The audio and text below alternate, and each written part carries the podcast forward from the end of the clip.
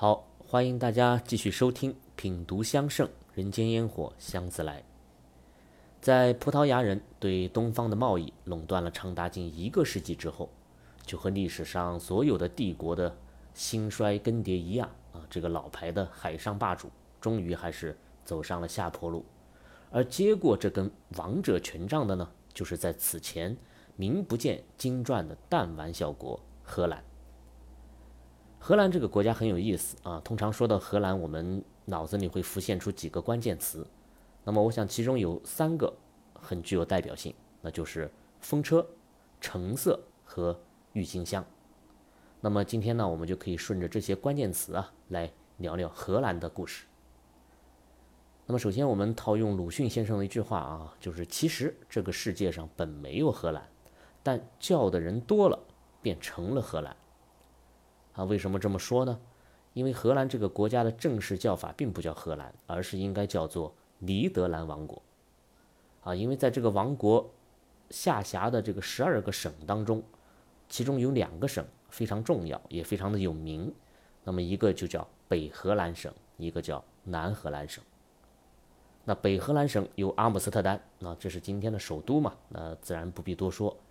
那南荷兰呢，就有着鹿特丹。啊，这是欧洲的第一大港口。那么，即使在今天啊，鹿特丹港也是我们全球的前十大的这个海港啊，地位非常重要。那么，大家都知道有个亚欧大陆桥。那么，如果说呃中国的这个连云港是起点的话，那么荷兰的鹿特丹就是终点。那么，除此以外，南荷兰省啊，还有一个特殊的城市叫做海牙啊，这个海牙法庭。大名鼎鼎啊，大海的海，牙齿的牙。那么这里呢，也是联合国的这个国际法庭的所在地，而且包括像荷兰的政府啊、王室啊，他们实际上也都是在这里办公和居住。所以海牙是荷兰的一个政治中心。那么正是因为这南荷兰、北荷兰这两个省是如此的重要啊，所以大家都习惯于称这个国家为荷兰。那么久而久之，所有的人几乎都忘了它的。真正的这个名字叫尼德兰。那么尼德兰是什么意思呢？实际上就是低地之国，啊，也就是说这个国家的海拔呀特别低，啊，事实上当然也是如此啊，因为这个地区啊就是莱茵河的入海口，它是属于一个河流的冲积平原，啊，所以整个荷兰有一半的国土啊都是低于海平面的啊，非常低，或者说刚刚与海平面齐平。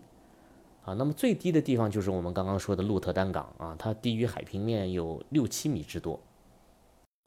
那这个其实是很恐怖的啊，这就是个坑啊，大家可以想象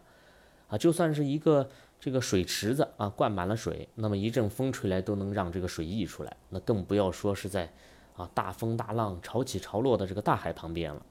啊，所以也就诞生了我们今天这三个关键词当中的第一个，那就是风车。那么荷兰人当然首先他要到处修堤坝，那么堤坝呢就是为了阻挡这个海水倒灌进来，然后呢再建造大量的这种风车。那风车其中的一项这个用途啊，就是把灌进来的海水再给抽出去。啊，当然荷兰的风车它的存在是有着更加重要的意义的啊，它除了这个排水抽水以外，它更主要的是用来加工各种原料啊，甚至可以这样说，就是十六世纪。啊，欧洲的霸权最终落到荷兰的手中，这个风车它是功不可没的。啊，关于这一点我们稍后再说。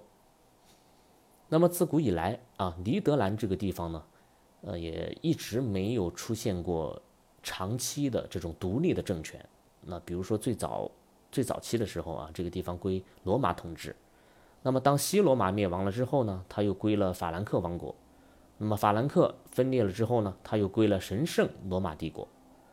啊，当然，最后在十六世纪啊，归属了西班牙啊，最后独立。总之，这个尼德兰呢，一直在漫长的历史当中扮演着这种，呃，追随者的这种角色啊，一直都是其他王朝或者其他国家的一个附属的领地。呃，这里我们多说一句啊，刚刚大家一听我一口气说了好几个罗马啊，什么西罗马、东罗马啊、神圣罗马等等，啊，听起来就很头疼。那么，所以这里关于罗马，我们可以来做一个简单的这个梳理啊，因为罗马嘛，大秦国对于我们的这个乡文化还是很重要的，我们会反复的提到它。那么首先最正统的那就是罗马啊，罗马的皇帝死了以后呢，就把国家一分为二，给了两个儿子，那就变成了东罗马和西罗马，这个很好理解啊，就跟中国的帝王的这个分封制是一样的。所以这三个罗马啊，罗马、东罗马、西罗马是血统纯正的这个马。那么除此以外的马那都不是纯正的了。那比如说神圣罗马帝国，那就是由德意志人啊建立的这个王国，但是它由罗马的教皇加冕的这种王权啊，而且最后是被拿破仑灭掉的啊。那么这个帝国就被称为神圣罗马帝国。那比如说还有叫第三罗马，那第三罗马实际上指的就是俄罗斯。那因为当时俄罗斯人娶了这个东罗马的公主啊，沾了点亲，所以也称自己是啊罗马。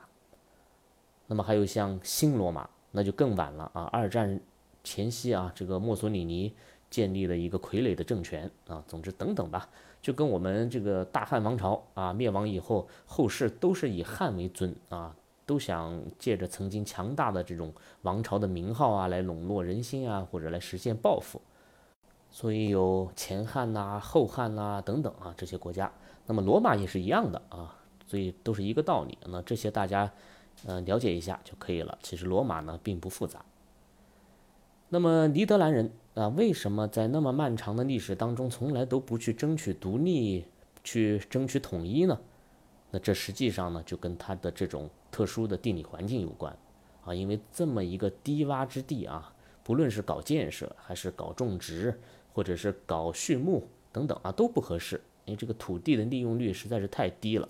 所以这个当地人啊，自古他就没有什么野心，啊，就能把自己的这个小日子过好，就算不错了。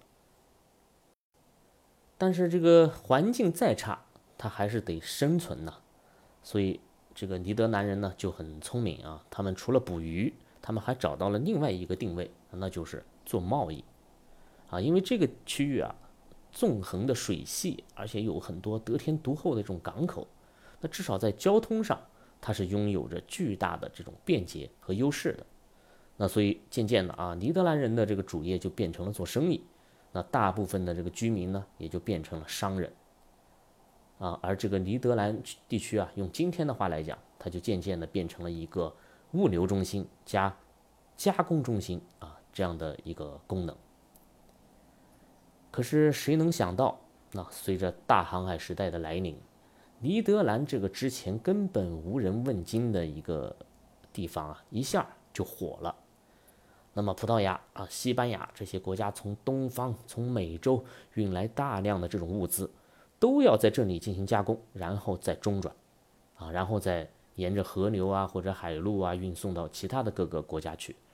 所以一时间，尼德兰的这些港口啊被挤得是水泄不通，风车从早到晚是呼呼的转个不停。就是把各种运来的啊香料啊、食物啊、这个木材呀等等啊进行磨粉、切片、包装啊等等这样一系列的加工啊。当然，这里我们又要说的风车啊，风车在这里起到了巨大的作用。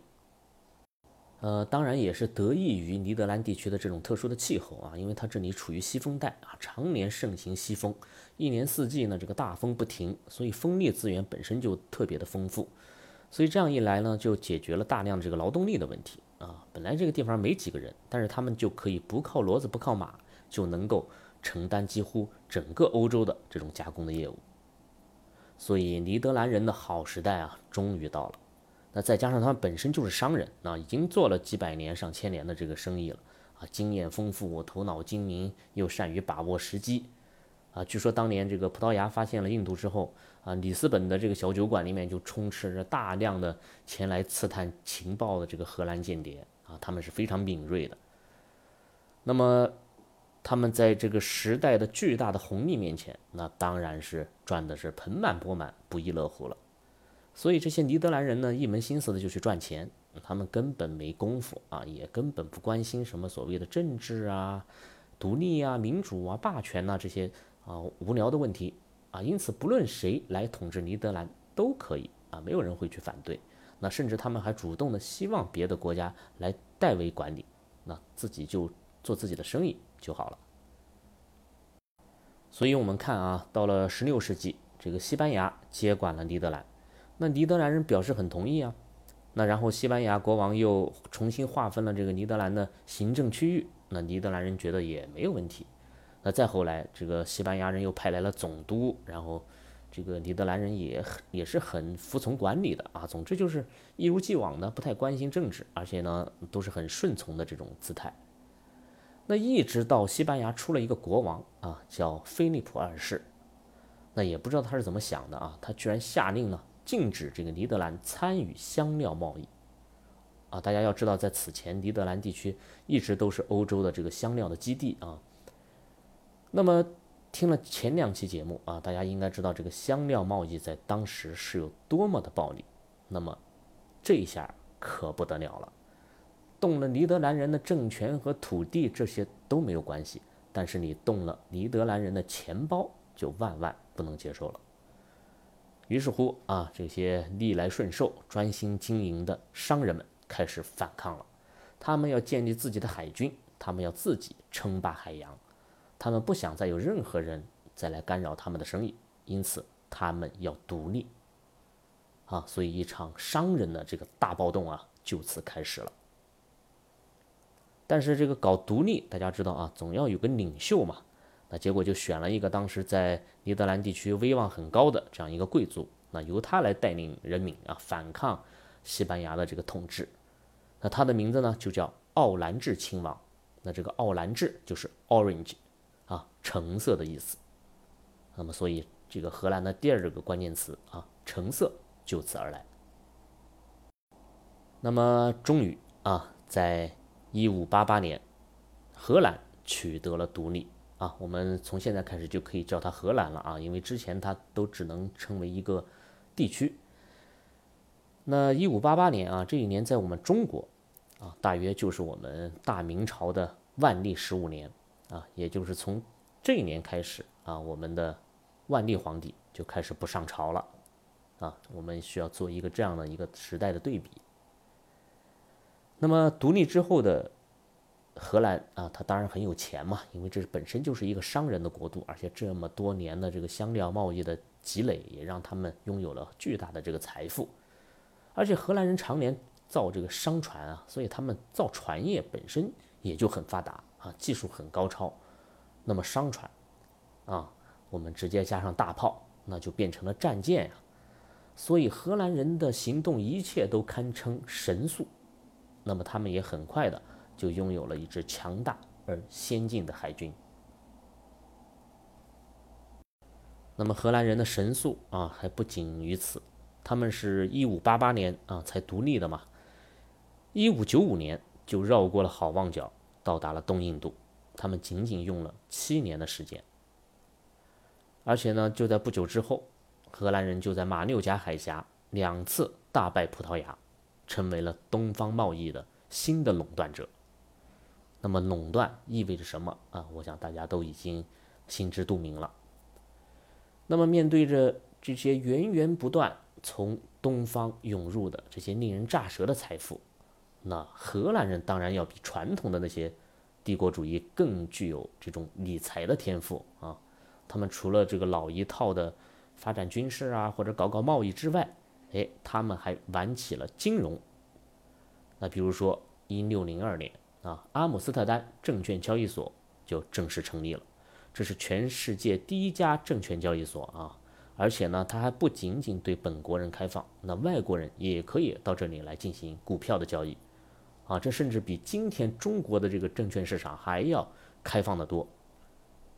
啊，那几年之后啊，荷兰人又建立了银行啊，于是整个一套完整的这个现代化的金融体系就出现了。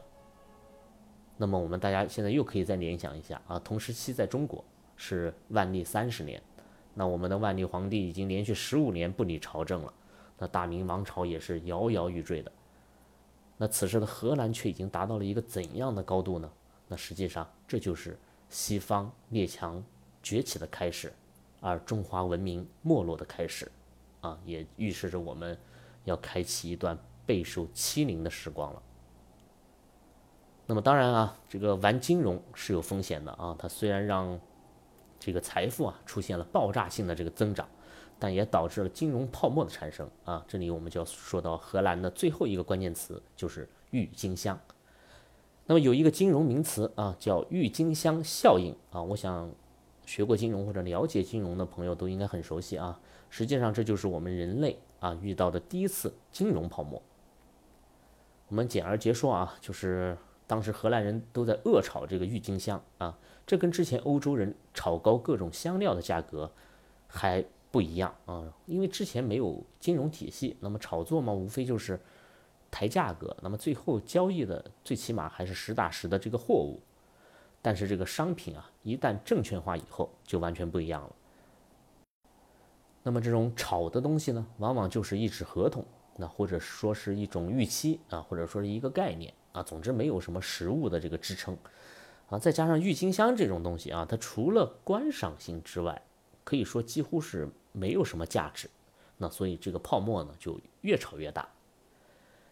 那么一颗郁金香的球茎啊，也就是这个郁金香的根部，像洋葱一样的这个东西。那当时主要就是炒这个球茎啊，而不是炒它那个鲜花，因为花一一会儿就谢了啊，没办法去炒作。那么在最高峰的时时候啊，一颗球茎，那稍微品种稀缺一些的，就能卖到相当于今天的啊几万美金，那也就是数十万啊人民币的这个价格。那只是一盆花哈，大家可以想想，而且是今天这个公园里面到处都可以见到的这个郁金香。那么结果肯定很惨，那就跟今天所有的泡沫破灭是一样，那接最后一棒的人倾家荡产，那么国家当然也会遭到了重创。那么我想这应该也与最后啊荷兰的这个没落啊是一个重要的原因。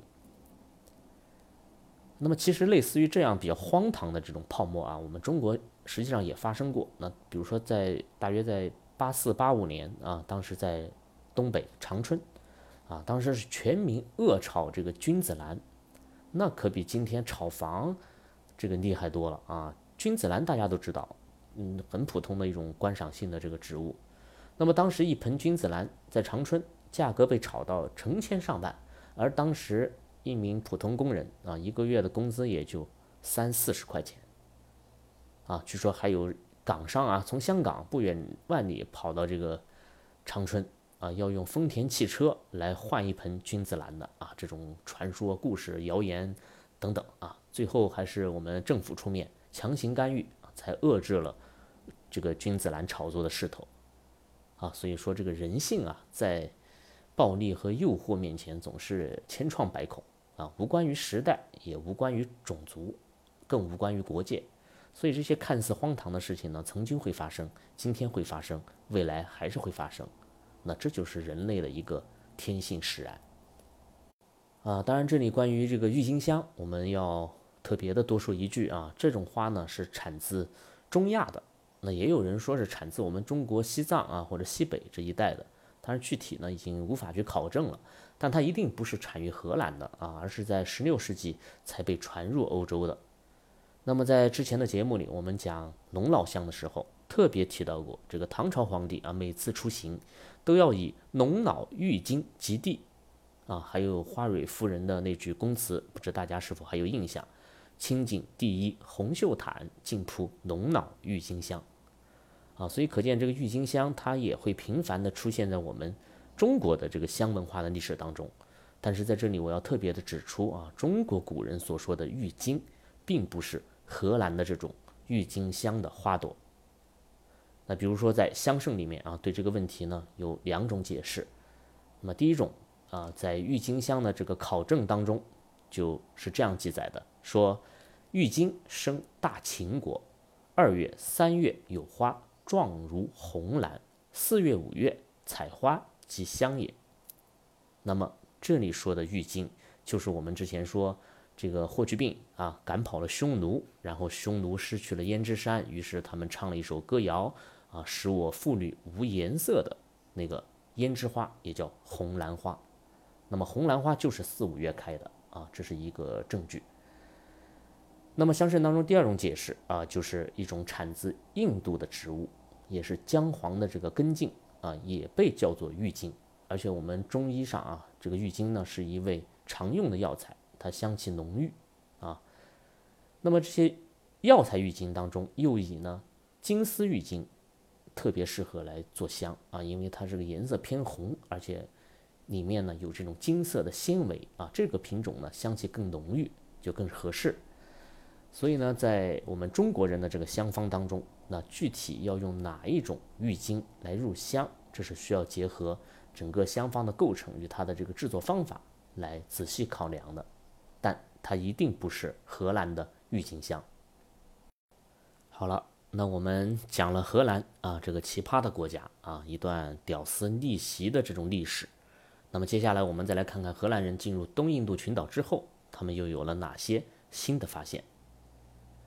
那么在东印度群岛的这个东侧啊，这个时候已经离西方越来越远了啊，航行的距离越来越长了。那么就有一个非常袖珍的这个小群岛，那么实际上就是一片火山啊。那么厚厚的火山灰呢，就铺满了这个岛屿。那再加上这里降水丰沛，呃，这个但是呢，它的排水啊又恰恰很好啊，于是呢，它就成就了这里一种独一无二的特产。那那就是肉豆蔻。那么荷兰人率先发现了这个岛，也就是今天印度尼西亚的班达群岛。那么之前我们提到过肉豆蔻啊，这种香料呢与胡椒、肉桂是一样的啊，在欧洲当时昂贵的是无以复加。那么其中有很大的一个原因啊，就是肉豆蔻呢可以预防传染病，那比如说像黑死病啊、瘟疫啊之类。但并非说这个肉豆蔻本身它有多大的这个疗效，而是它的这个香气啊，可以驱赶跳蚤啊、虱子啊，啊和一些其他的这种蚊虫。那么传染的这个途径被切断了，那传染病自然也就能得到控制。所以在中世纪的这个欧洲啊，贵族们都流行啊，把这个肉豆蔻做成小香包啊，随身携带，那就像一个这个护身的法宝。那么在班达岛上啊，这个肉豆蔻的果实呢，就像成熟的这个枇杷一样啊。枇杷大家都吃过啊，黄澄澄的一颗，然后呢，这个挂在树上。但是呢，这个肉豆蔻的果实呢，又跟枇杷不同，因为它成熟之后啊，它会自动裂开啊。但是这一裂开可就不得了了啊，里面呢就会出现一颗鲜红的这种果核啊，就会露出来。那我这里说这个鲜红绝对没有夸张啊，就是那种像鲜血一样非常浓艳的那种红色啊。但是这种红色的物质其实还不是果核，而是包裹在果核外面的另外一层皮啊。我们姑且称它为内皮。那么加工的时候就需要把这层内皮再剥去，然后敲碎里面的这个果核，最后的这个核中之核才是真正的肉豆蔻。啊，其实这里语言呢不太容易能够表达清楚它的这个结构啊。后期我会做成图文版的这个节目，来用图片给大家展示一下。那么总之啊，这个肉豆蔻的果实分成了好几层，那么最最里面的那颗小小的核心才是香料所在啊。因此不要看这个岛上的这些树都挂满了这些果子，但实际上它的产量是很小的啊，这也是它非常昂贵的一个原因之一。那么说到豆蔻，那我们中国人最熟悉的就是那个词语了，叫豆蔻年华，那专门用来形容这个十三四岁的小姑娘啊，那段青春勃发的年纪。那比如说最有名的一首诗啊，就是杜牧当年在扬州的青楼看上了一名这个年少青春的歌妓，那深感这年华之美啊，于是他就提笔写道，叫娉娉袅袅十三余，豆蔻梢头。二月初，春风十里扬州路，卷上珠帘总不如。那他这个意思就是说，这婀娜秀美的身姿啊，就像二月初豆蔻一样鲜活。那我看遍了这十里扬州的这些春色佳人，卷起珠帘来，还是觉得，哎，没人能够比得上她。那这是杜牧满满的这个赞美之词啊，那感觉还有点这个口水滴答的这个意思。但是大家可能就会有疑问了啊，就是说我们刚刚说的这个肉豆蔻，啊，似乎跟这种婀娜的小姑娘并没有什么关系啊。那么的确如此啊，因为肉豆蔻啊，根本就不是我们中国人所说的豆蔻。正所谓一字之差啊，却谬之千里。那么豆蔻啊，大约可以分成四种：草豆蔻啊、白豆蔻、红豆蔻和肉豆蔻。而我们中国古人所说的这种豆蔻，通常指的都是草豆蔻啊，就是野草的草啊。草豆蔻的这种花呢，它比较奇妙啊，它一串一串的，长得像葡萄一样。农历二月，大约就是阳历四月，那么含苞待放的这个豆蔻的花蕾啊，就会变得滚圆啊，就像马上要被胀开了一样啊，显得特别的丰满娇嫩啊，的确有那种蓬勃而发，然后下一秒呢就要肆意绽放的那种青春的气息啊，因此杜牧才会说豆蔻梢头二月初嘛啊，因此我们中国人也才会把这么一个特殊的妙龄的阶段。称之为豆蔻年华。